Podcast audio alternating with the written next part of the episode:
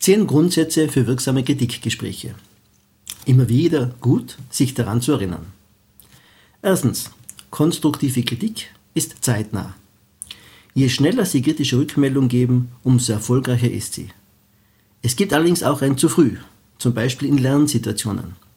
Stellen Sie sich vor, Sie möchten Klavier spielen lernen und die Töne würden zeitverzögert zu hören sein. Wie wäre es möglich, Ihr Können zu verbessern? Zweitens. Kritik wird unter vier Augen ausgesprochen. Kritikgespräche sind am wirkungsvollsten in einem Vier-Augen-Gespräch. Kritik vor Teamkollegen ist beschämend und respektlos. Niemand wird gerne vor anderen bloßgestellt. Drittens.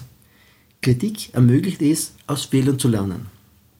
Wer Fehler oder Fehlverhalten kritisiert, hilft das Handeln und Verhalten zu verbessern.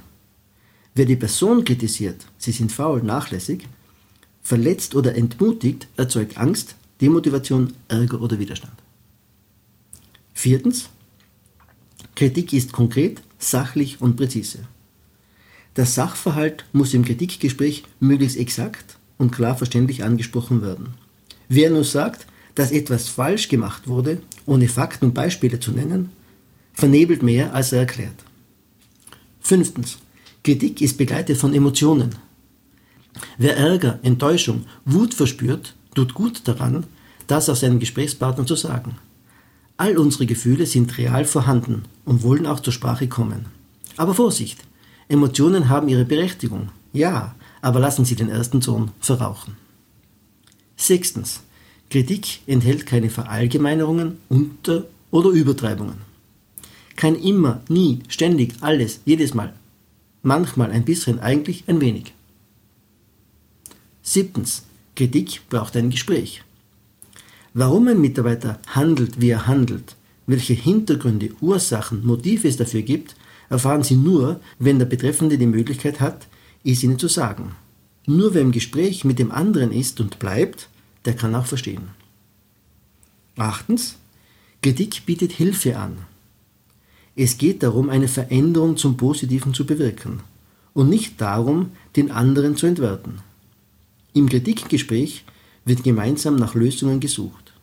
Beide, Kritisierender wie auch Kritisierter, sind aufgefordert, ihren Beitrag zu leisten. Konstruktive Kritik enthält Vorschläge zur Verbesserung. Neuntens. Kritik fordert Verbindlichkeiten. Gemeinsam vereinbarte Lösungen oder Ziele bedürfen einer verbindlichen Abmachung. Dabei geht es weniger darum, sie später einer Überprüfung im Sinne von Nachprüfung zu unterziehen, sondern sollte sich eine Besserung eingestellt haben, müssen Sie dafür Ihren Mitarbeitern loben können. Lob und Kritik brauchen ein ausgewogenes Verhältnis. Wer mit Lob geizt, aber mit Kritik schnell zur Stelle ist, wird kaum auf positive Effekte hoffen können.